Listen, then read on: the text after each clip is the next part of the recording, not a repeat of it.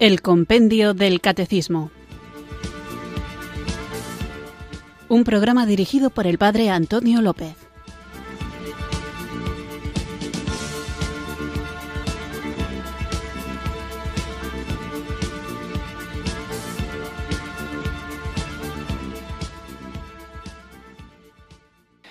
Muy buenas tardes, queridos oyentes de Radio María. Recibido un cariñoso saludo desde Irurzun, en Navarra, quienes sintonizáis una tarde más esta radio que cambia vidas, esta emisora de la Virgen, Radio María, para escuchar el programa El Compendio del Catecismo, nuestro espacio diario de formación católica aquí como digo, en la emisora de la Virgen, en el que tratamos de conocer la fe que debemos vivir, compartir y defender como estamos tratando temas de liturgia y normalmente las preguntas del compendio son muy profundas y a veces dejan sin explicación cuestiones más prácticas o concretas, la iniciación, el inicio del programa lo estoy dedicando a algunas cuestiones prácticas de la liturgia y en concreto a las vestiduras sagradas. Hemos hablado ya de lo que el sacerdote y el diácono llevan durante la misa.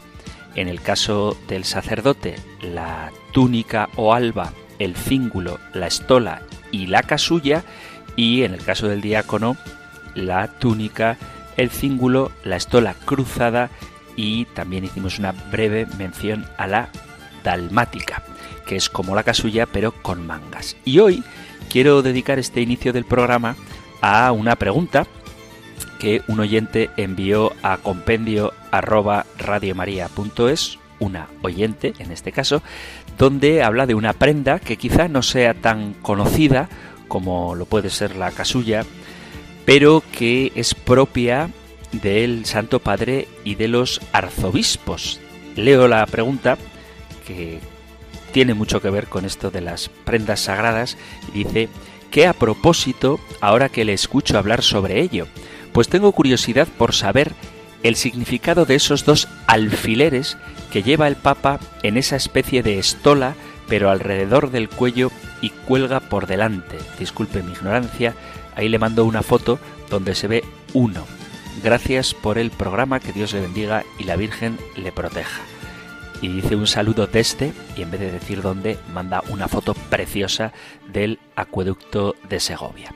Bueno, pues Gracias a ti por la pregunta y efectivamente esa especie de estola, dice el oyente, que cuelga alrededor del cuello, no cuelga solo por delante, sino por delante y por detrás. Y es lo que se llama el palio papal. Ojo, cuando hablamos de palio, no confundir el palio del que vamos a hablar ahora con el baldaquino, el dosel, el toldo, que se sostiene por varales y que se utiliza en las procesiones del Corpus Christi.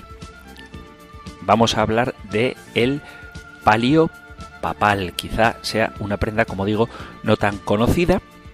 La palabra palio significa manta de lana y es una indumentaria litúrgica que exclusivamente utilizan el Papa y los arzobispos y lo usan cuando ofician solemnes misas. Es una banda de lana blanca como una especie de collarín que está adornada con seis cruces de seda. Los arzobispos utilizan este palio con unas cruces de seda de color negro y el Papa la utiliza de color rojo. No el palio, sino las cruces que lo adornan. Y efectivamente cuelga por delante y por detrás, sobre el pecho y sobre la espalda. Y al finalizar estas franjas que penden, que cuelgan, tienen unas orlas negras en su punta. Se parece, en cierto sentido, a la estola, pero se utiliza a modo de escapulario. El palio del Papa es un poquito, como ya hemos visto, diferente del palio de los arzobispos. Es verdad que a lo largo del tiempo ha cambiado de forma y de tamaño, pero suele ser el del Papa un poquito más grande y circular que tiene seis cruces rojas que terminan con dos orlas negras en sus extremos y se adorna con tres clavos metálicos, no dos, sino tres, no dos como dice la oyente en su pregunta, sino tres clavos metálicos que recuerdan a la pasión del Señor. Se le da al Papa en la misa en la que inicia su pontificado y es el cardenal decano el encargado de otorgársela.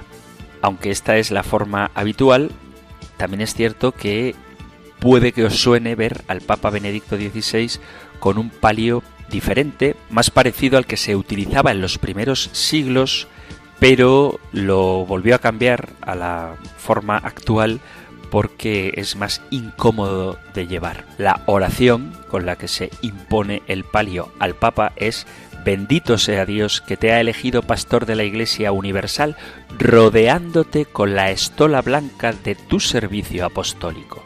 Que brilles durante largos años de vida terrenal hasta que cuando te llame el Señor alcances su reino celestial vestido con la estola de la inmortalidad.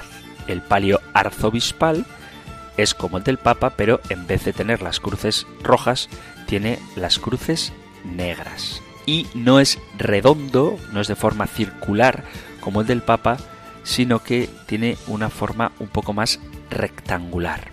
Como dato curioso, el palio se fabrica con lana de corderos que se bendicen el día de la fiesta de Santa Inés. Y a los arzobispos el palio se les entrega en la festividad de los apóstoles Pedro y Pablo, es decir, el 29 de junio, y se les da este palio a todos los arzobispos nombrados durante el último año, desde la última fiesta de los apóstoles Pedro y Pablo. El significado que tiene el palio es símbolo del buen pastor que lleva a la oveja perdida sobre sus hombros.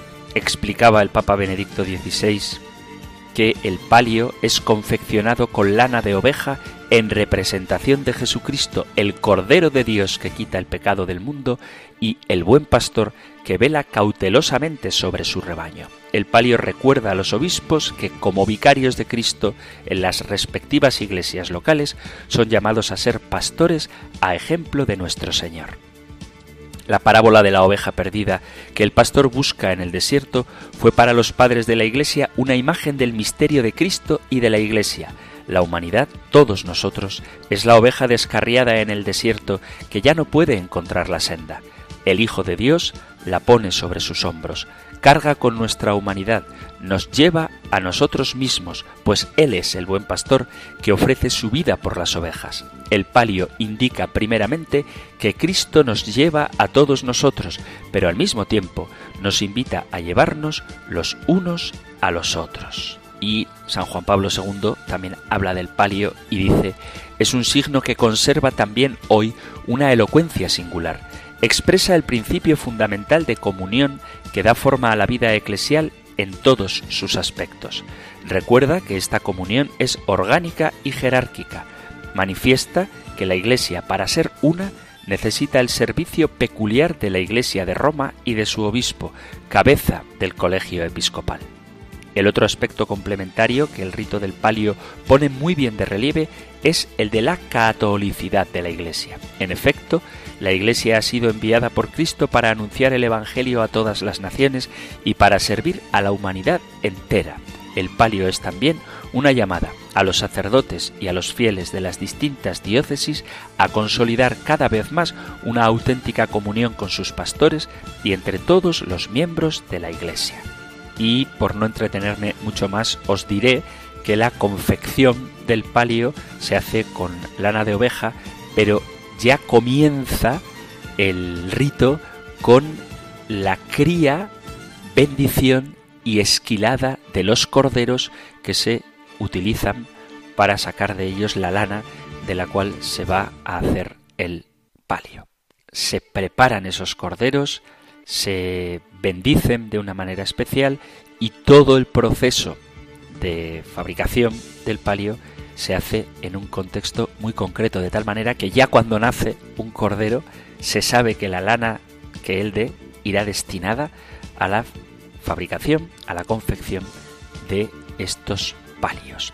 Veis que es una prenda que quizá no a todo el mundo le resulte familiar, pero que tiene muchísima importancia. Pero solo la llevan el Papa y los arzobispos. Dicho esto, aclarada la duda del oyente y espero que la curiosidad de todos los que estáis sintonizados a este programa, vamos a invocar sobre nosotros al Espíritu Santo, que el buen pastor Jesucristo ha derramado sobre su iglesia para que Él nos guíe hasta la verdad plena.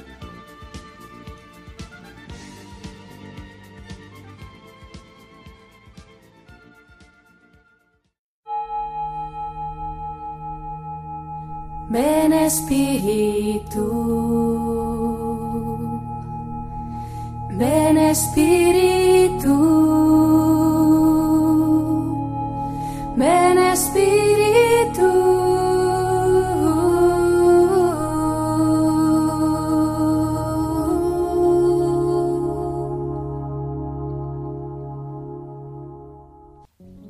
Oh Santo Espíritu de Dios, a ti sea toda la gloria y el honor, porque sólo tú eres digno. Te estoy eternamente agradecido por habitar en mi corazón y repartirme tus grandes dones, por ser esa luz que me señala el camino, aun cuando las tinieblas me rodean. Gracias por enseñarme sobre el verdadero amor a través de tus magníficos frutos, por ser mi ayudador, mi espada y mi escudo, por redarguirme antes de cometer alguna mala acción o pensamiento erróneo. Hoy quiero dirigirte esta oración para pedir sabiduría hecha conforme a tus pensamientos, tus estatutos y tu corazón. Declaro que la misma tiene poder, que ese poder me es concedido por nuestro Señor Jesucristo y que llega hasta el gran trono de gracia del Padre Celestial. De antemano te agradezco, porque tú siempre escuchas las plegarias de los que necesitan de ti y te piden con fervor, porque tus misericordias cada día son renovadas y porque le brindas el perdón a tus hijos. Santo Espíritu, quiero ser más como tú, quiero ser un reflejo de nuestro Señor Jesucristo, de su santidad. Por eso hoy te ruego que me otorgues de tu esencia agradable y perfecta. Me postro de rodillas ante tu altar para pedirte, en el santo nombre del Señor, que me concedas de tu gran entendimiento y sabiduría. Primeramente, para que pueda entender con exactitud mi propósito en esta tierra y sepa cómo llevar a cabo lo que me has encomendado hacer. Necesito aprender a caminar conforme a tu sabiduría para no entrar en confusión cuando el enemigo intente tumbarme con alguna de sus artimañas, sino que pueda encontrar una salida a cada laberinto de oscuridad en el que me encuentre. Sabiduría para poder distinguir lo bueno y lo malo a pesar de los disfraces que suele usar el pecado. Sabiduría para tomar buenas decisiones, que mi criterio sea el más acertado siempre y que tu nombre se glorifique a través de mí. Dame sabiduría para predicar tu palabra como la que le diste a Salomón y a los apóstoles, que pueda ser ejemplo de tus maravillas aquí en la tierra. Mas, sin embargo, no permitas que me pase lo mismo que a Salomón. Yo solo quiero servirte a ti y quiero que tu sabiduría me ayude a guiarme por el buen camino, sin desviarme ni a izquierda ni a derecha. También te ruego que me entregues entendimiento que viene de lo alto, para que me vaya bien en mi trabajo, en mis estudios, para que pueda captar cada propuesta o idea con mucha facilidad. Oh Santo Espíritu, te prometo que estos dones no sólo me bendecirán a mí, sino que también serán beneficiados todos los que me rodean. Te agradezco por escuchar mi petición hasta el final. Te ruego que me des una pronta respuesta. Necesito de tu ayuda con esto. Sé bien que me servirá grandemente a mí a mi vida laboral, diaria, académica, religiosa. Te adoro, Espíritu maravilloso, en el nombre del Padre y del Hijo, y en tu propio nombre, Santo Espíritu. Amén.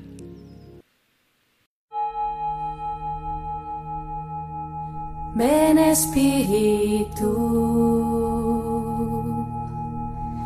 ven Espíritu. Ven Espíritu.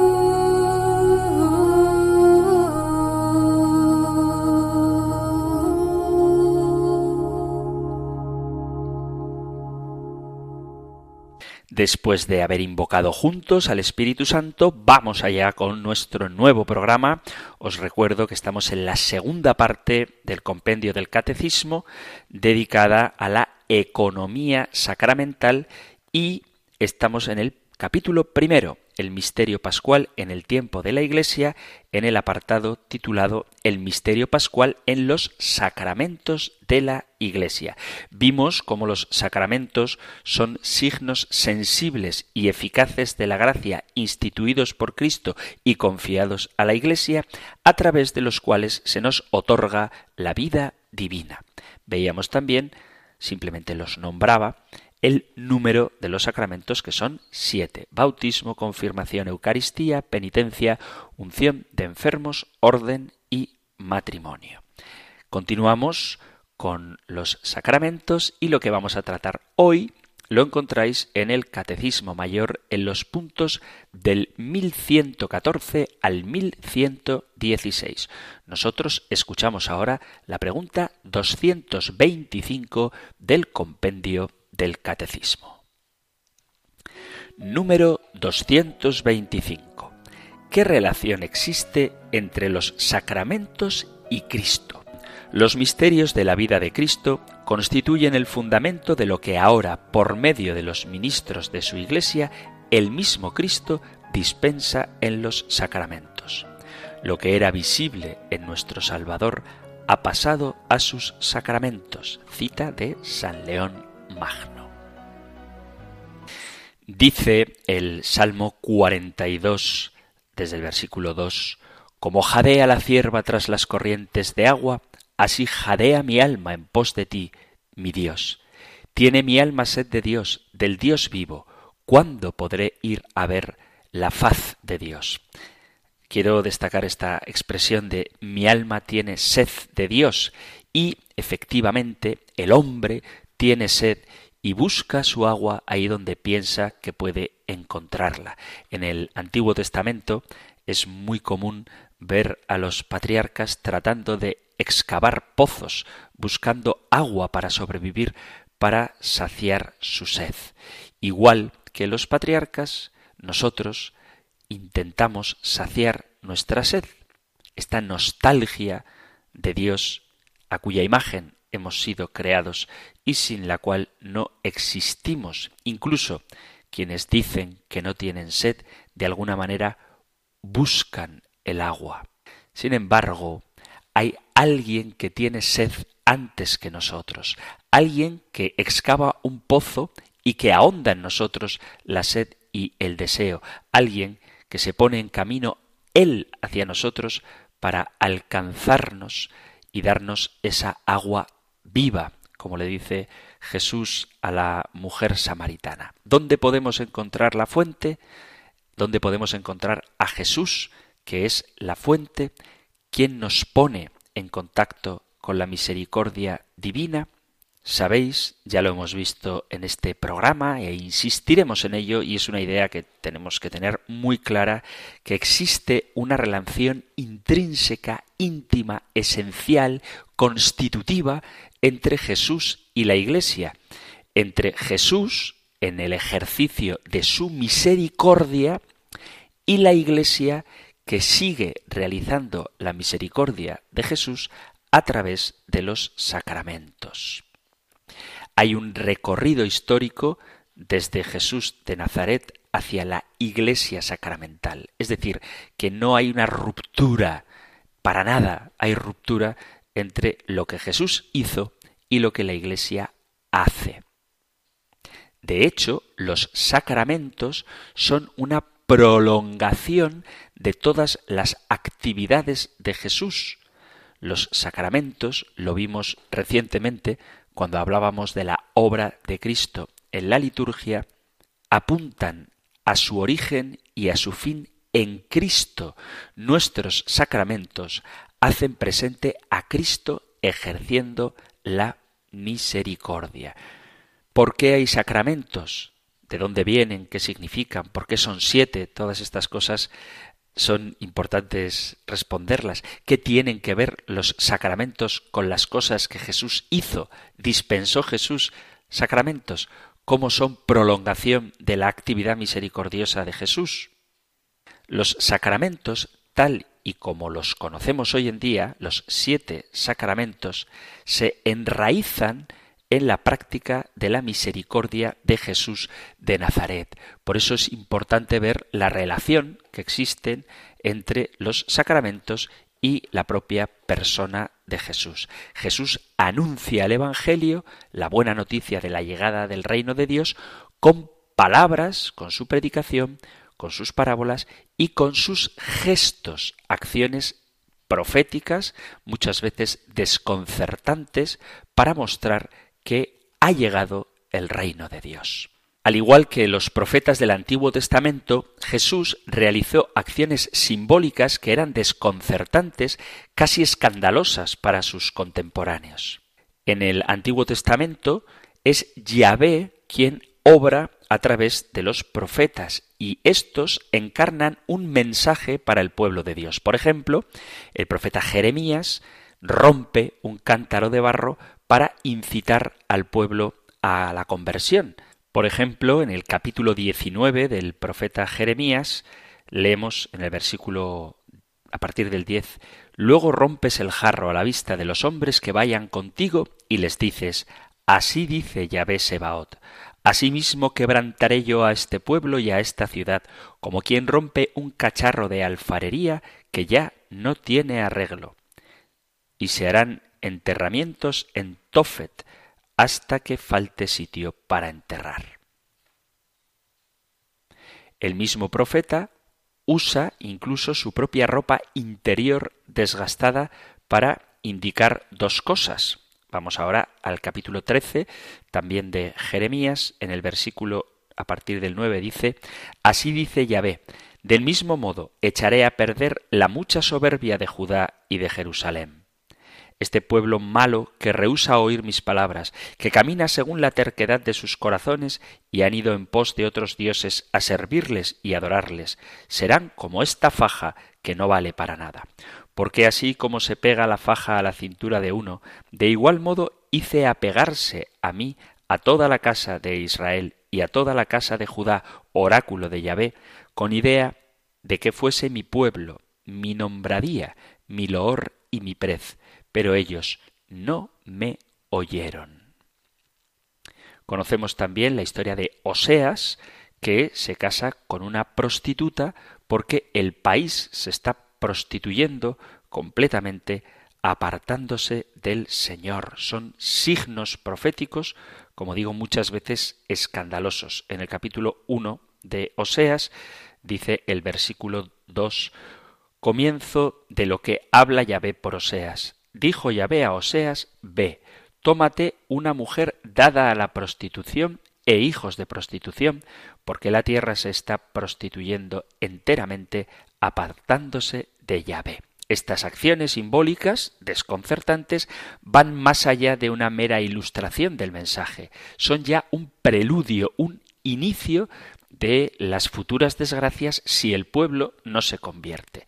Estos gestos se inscriben en la vida del profeta que se convierte él mismo en signo personificado de la palabra de Dios. La gran diferencia con las acciones simbólicas de Jesús es que Él, Jesús, no anuncia desgracias, sino que prefigura la buena noticia, la llegada del reino, la justicia misericordiosa de Dios Padre.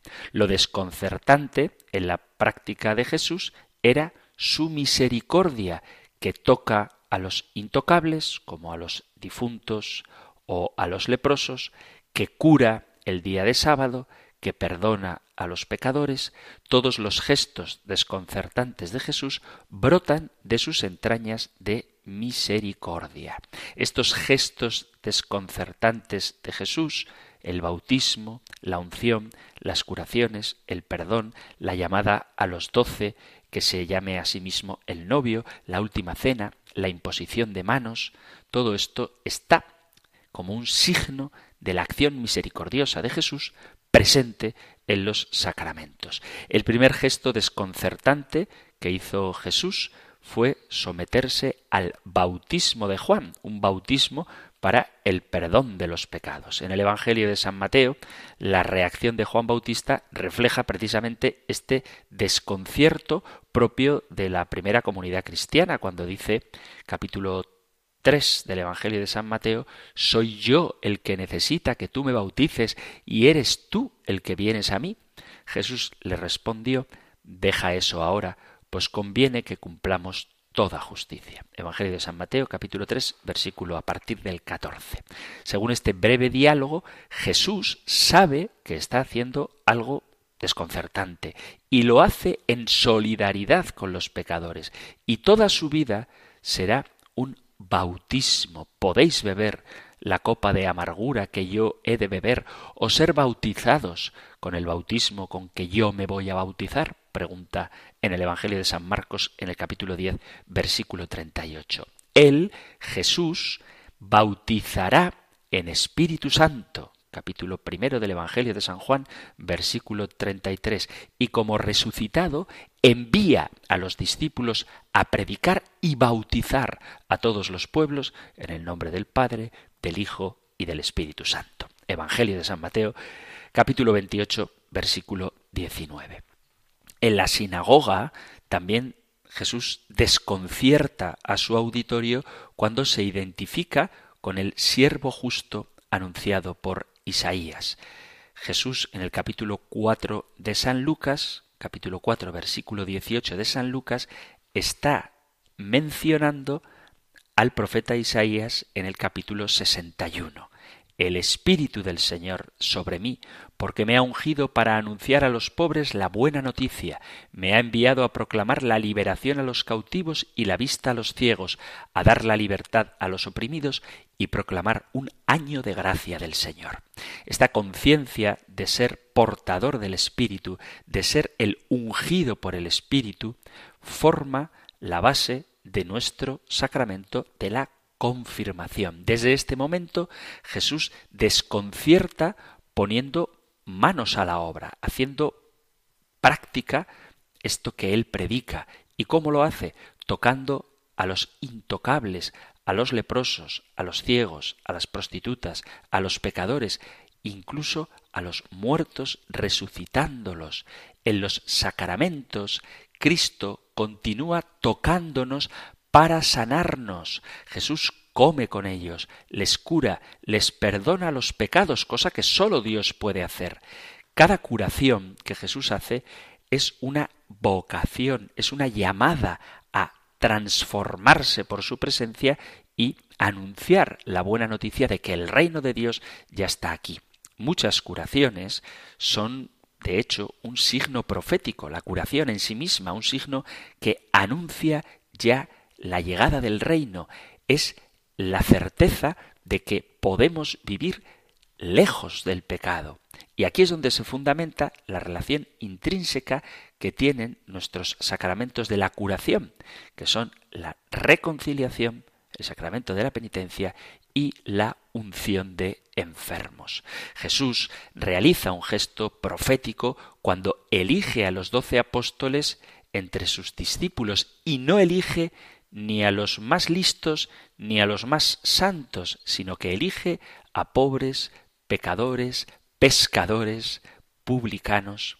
Les da poder para expulsar toda clase de demonios y para curar enfermedades, y los envía a hacer eso mismo, predicar el reino de Dios y curar a los enfermos. Esto es lo que nos dice el Evangelio de San Lucas. Para esto Jesús envía a sus discípulos.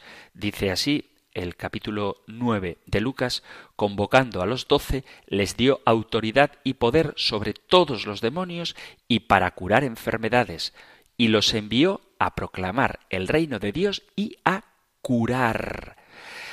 Desde la comprensión del Antiguo Testamento de la relación entre Dios y su pueblo en términos esponsales, en términos matrimoniales, con su fidelidad de parte de Dios y las infidelidades de parte del pueblo, la Iglesia ha entendido la relación con Cristo como un matrimonio y al reino de Dios como un banquete de bodas. Al final de su vida, lo desconcertante no era que Jesús celebrara la Pascua con sus discípulos, sino que se identificaba a él a sí mismo con el Cordero Pascual, con el sacrificio expiatorio. Este es mi cuerpo, esta es mi sangre para el perdón de los pecados. Y en el trasfondo, en la Eucaristía, no está sólo la última cena, sino todos los banquetes, todas las comidas con los pecadores, con los pobres, con los publicanos, y también, ciertamente, las comidas con el resucitado. A este, que le llaman comilón y borracho, sigue comiendo aún después de morir con nosotros. Una acción simbólica y desconcertante que también nos relata el Evangelio es el lavatorio de los pies. Hubiera podido ser un sacramento, y de hecho hay un rito en la Iglesia, el rito ambrosiano, donde el lavatorio de los pies forma parte del rito bautismal, pero no forma parte de los sacramentos, aunque es ciertamente otro de esos signos desconcertantes que Jesús realiza. Este recorrido sobre cómo Jesús ejercita la misericordia nos manifiesta que también hoy la Iglesia realiza acciones simbólicas y desconcertantes a imitación de lo que Jesús realiza. Toda la vida de Jesús. Es desconcertante, toda su persona y toda su praxis rompe la comodidad de quien se siente seguro en una práctica establecida y no se deja transformar por la acción del Espíritu Santo que Jesús inaugura. En las múltiples curaciones que Jesús realiza, se expresa también el perdón del pecado, el fruto del pecado es abolido por la presencia de Jesús y que en esto reconocemos que en los siete sacramentos hay elementos simbólicos donde la Iglesia se realiza a sí misma porque está haciendo presente la persona y la obra de Jesucristo. Vemos entonces cómo lo mismo que Jesús hacía mientras peregrinaba en esta tierra es lo que la Iglesia, de manera para muchos desconcertante, sigue realizando hoy. Vamos a hacer una pequeña pausa musical y continuamos con nuestro programa.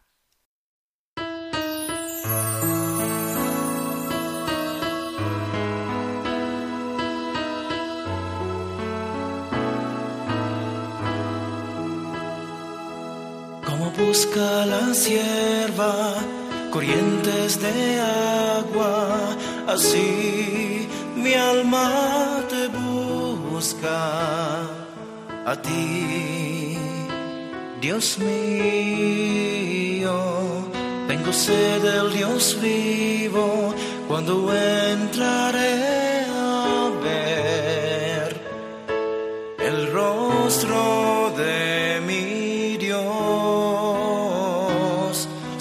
lágrimas mi pan de día y de noche, mientras todo el día me repiten, ¿dónde está?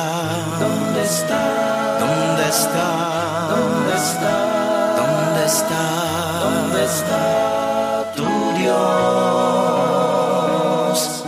Recuerdo otros tiempos y mi alma desfallece mi alma desfallece de tristeza. ¿Dónde está? ¿Dónde está? ¿Dónde está? ¿Dónde está? ¿Dónde está? ¿Dónde estás? Mi Dios.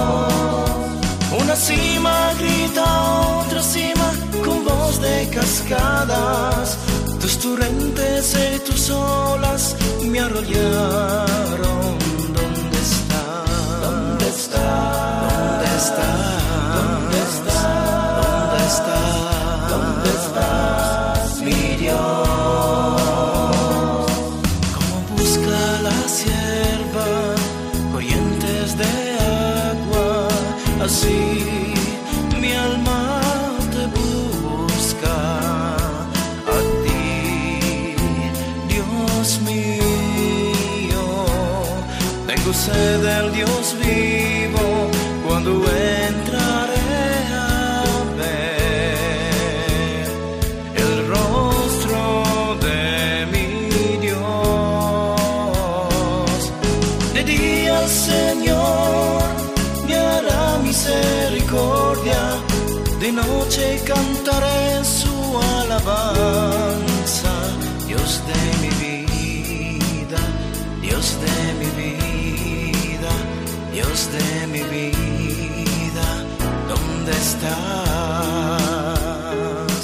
Como busca la sierva corrientes de agua, así mi alma te busca. A ti, Dios mío.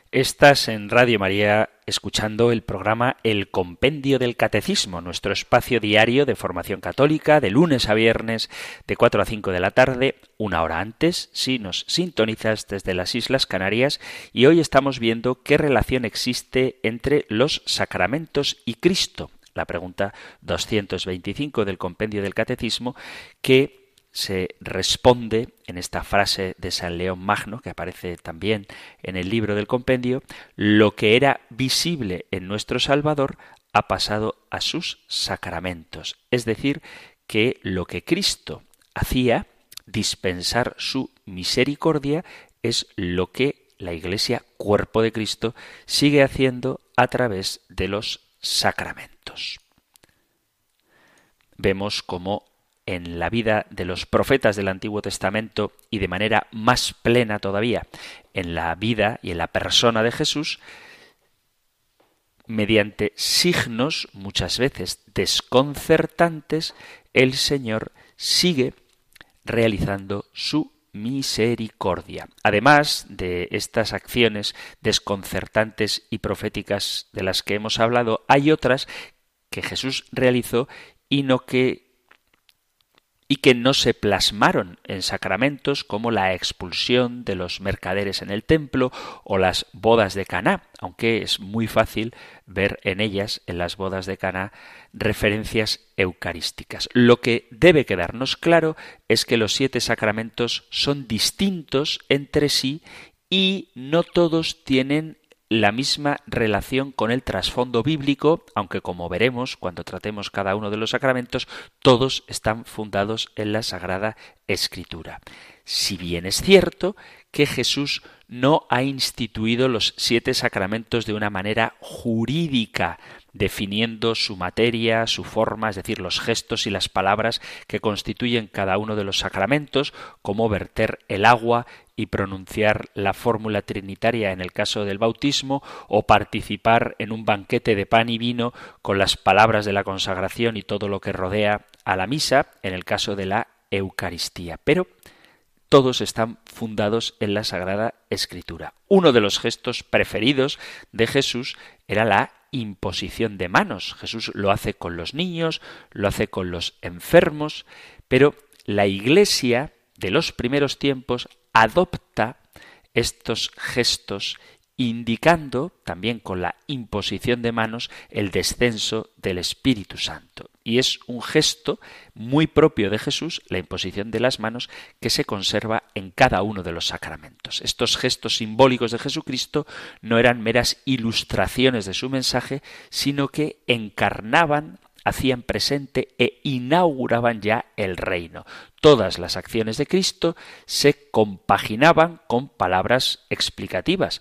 Por ejemplo, acordaos del episodio de la mujer que perdía sangre en el capítulo quinto del Evangelio de San Marcos, donde Jesús no la deja marchar a pesar de que se ha curado, sin antes decirle, hija, tu fe te ha salvado. Cristo era en persona la palabra de Dios hecha carne. Y esta unidad de la palabra encarnada se encuentra en todo su mensaje y en toda su obra. La relación entre la palabra y la práctica sigue estando presente en los sacramentos que son palabras visibles.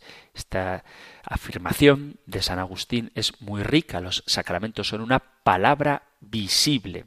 Dice el propio San Agustín en el comentario al Evangelio de San Juan, comentando vosotros estáis ya limpios por la palabra que os he dicho, del capítulo 15 del Evangelio de San Juan, y San Agustín lo explica en relación al bautismo para entender mejor este sacramento. San Agustín sabe que Jesús puede limpiar, puede salvar, puede crear por su propia palabra, pero las palabras siempre se encarnan en hechos, en acciones simbólicas y misericordiosas.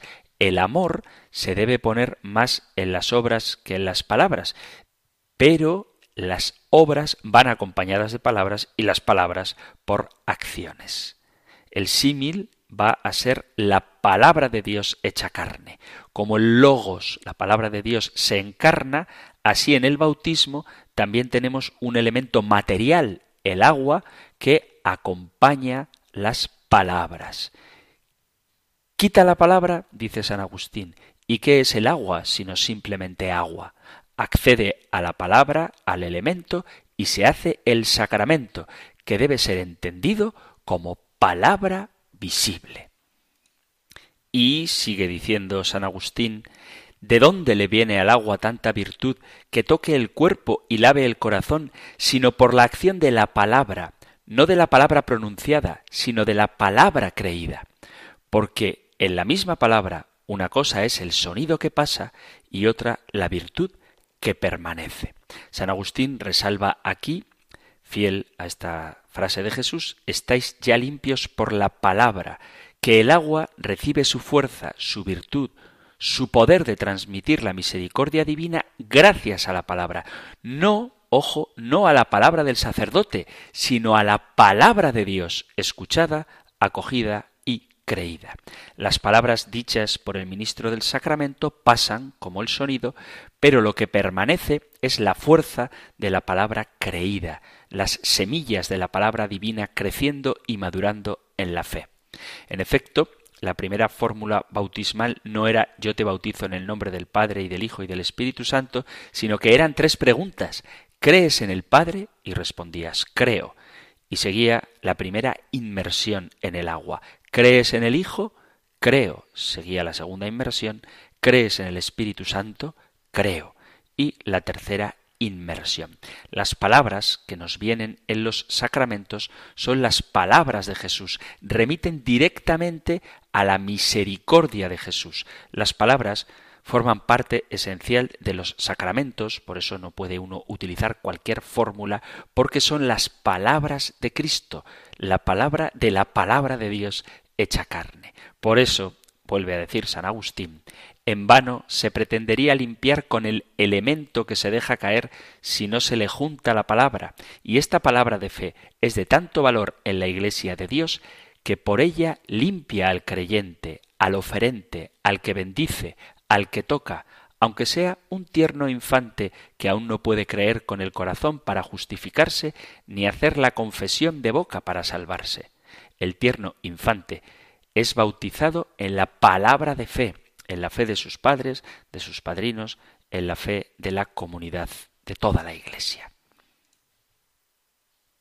Vemos entonces cómo la palabra llega hasta nosotros precisamente con su poder santificador, la palabra que es Cristo, a través de los sacramentos. Pero a propósito de los gestos desconcertantes que Jesús realiza y que la Iglesia sigue realizando, tenemos el más llamativo de todos ellos, el más difícil de entender desde nuestra perspectiva humana, que es la entrega del Señor en la cruz.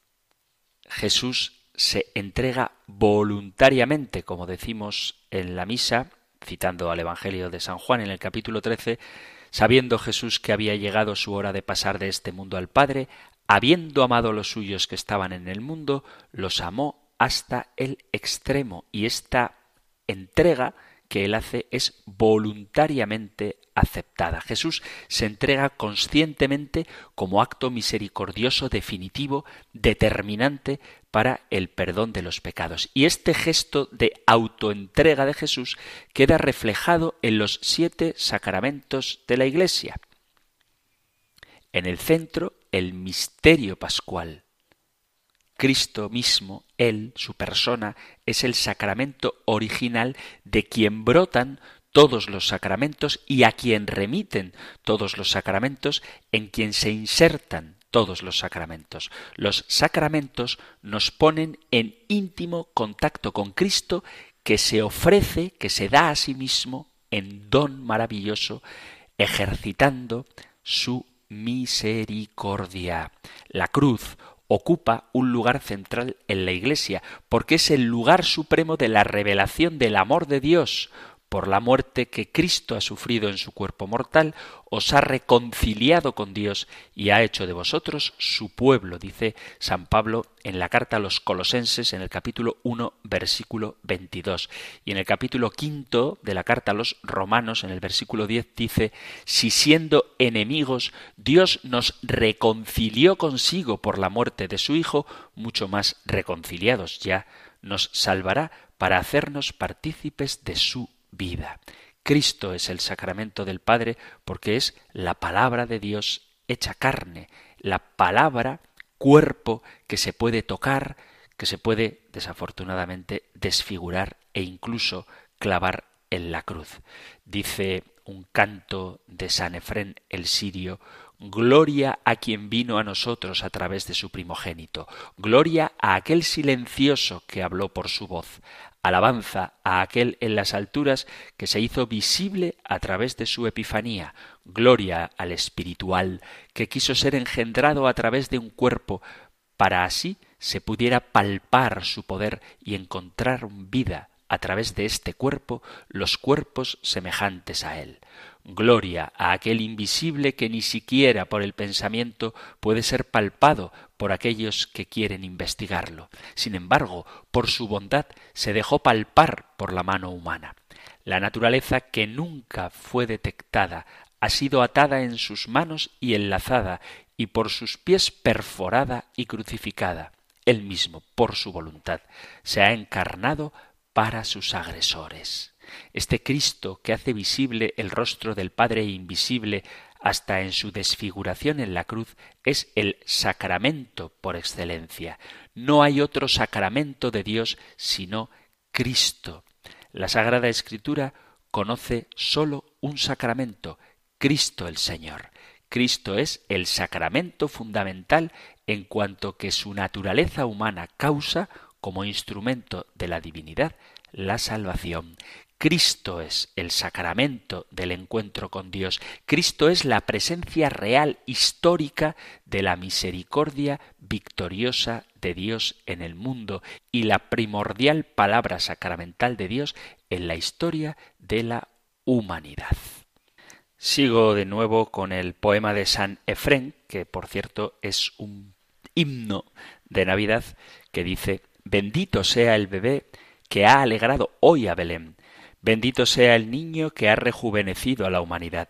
Bendito sea el fruto que se inclinó a sí mismo hasta nosotros, los hambrientos. Bendito sea el bondadoso que de repente convirtió en riqueza nuestra pobreza y ha saciado nuestra necesidad. Bendito sea aquel que inclinó su misericordia para curar nuestra enfermedad. Como los bebés no suelen identificarse por sus llantos, sino por su fresca, franca y sincera alegría, dice San Efrén, que hoy nos regala esa alegría tan fresca y espontánea como la de un recién nacido. Como niño nos regala juventud, nos rejuvenece, y como fruto en la cruz, este nuevo árbol de vida se inclina hacia nosotros para alimentarnos en su Eucaristía. San Efrén dice que el mayor pecado de Adán y Eva era la impaciencia. No han dejado madurar el fruto y así, naturalmente, les dolía el estómago. No hay que tomar lo que no conviene antes de tiempo, pero ahora en la cruz árbol de vida el fruto es maduro y por su propio peso, por su propia gloria, se inclina hacia nosotros, se entrega a sí mismo. De repente somos ricos, somos saciados.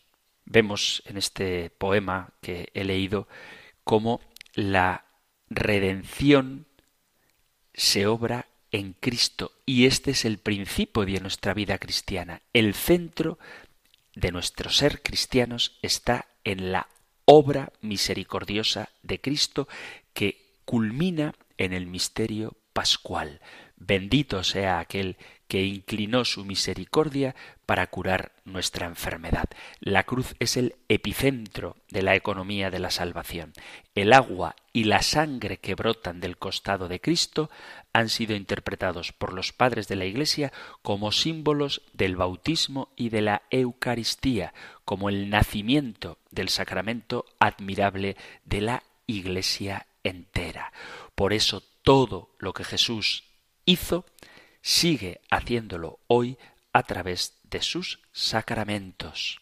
Hay un libro que es precioso, es una auténtica joya de el obispo de los sagrarios abandonados, el obispo San Manuel González, cuyo título del libro es ¿Qué hace y qué dice Jesús en el sagrario? Y digamos que la tesis del libro es exactamente esto, que lo que Jesús hizo mientras estaba en la tierra es lo mismo que sigue haciendo ahora, que Jesús no está callado y pasivo. Dice que en la hostia, en el sacramento de la Eucaristía, Jesús no está quieto, inerte, solo siendo objeto de nuestra mirada, pero inactivo, sino que Cristo en la custodia actúa y nos ayuda a entender esta verdad radical.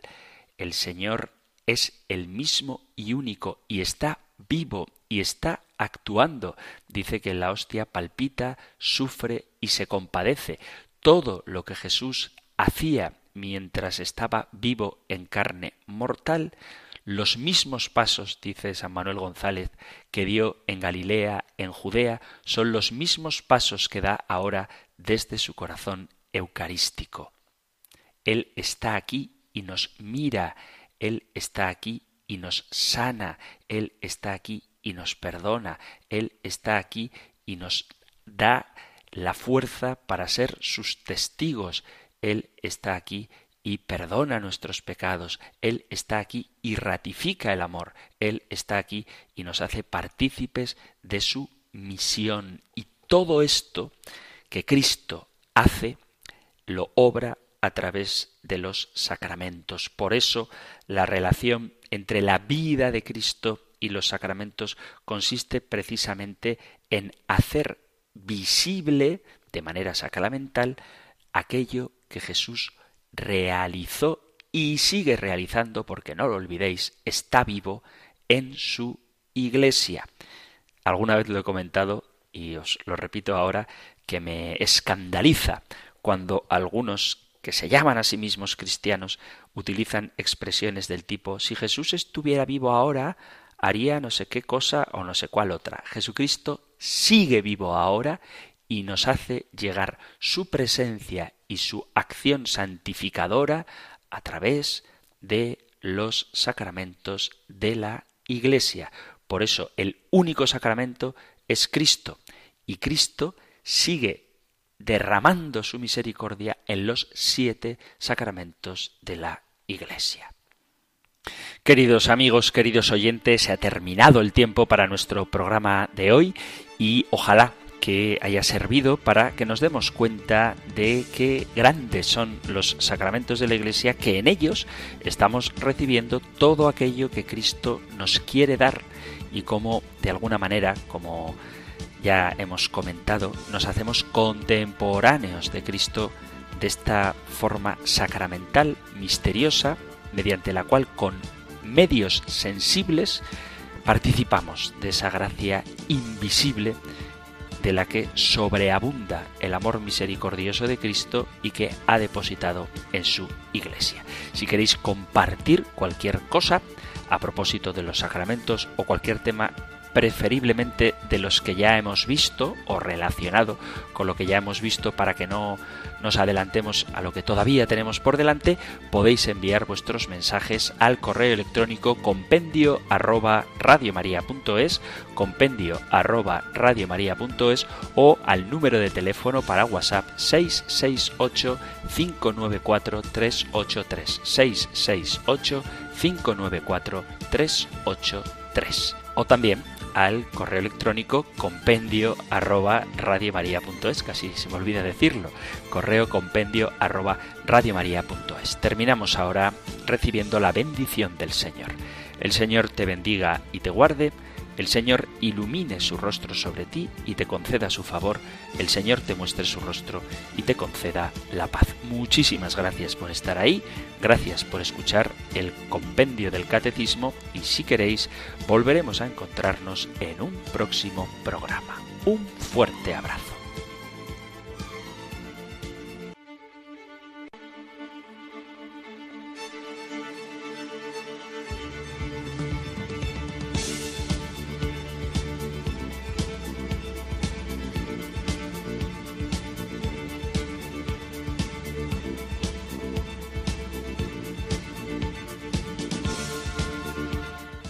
El Compendio del Catecismo.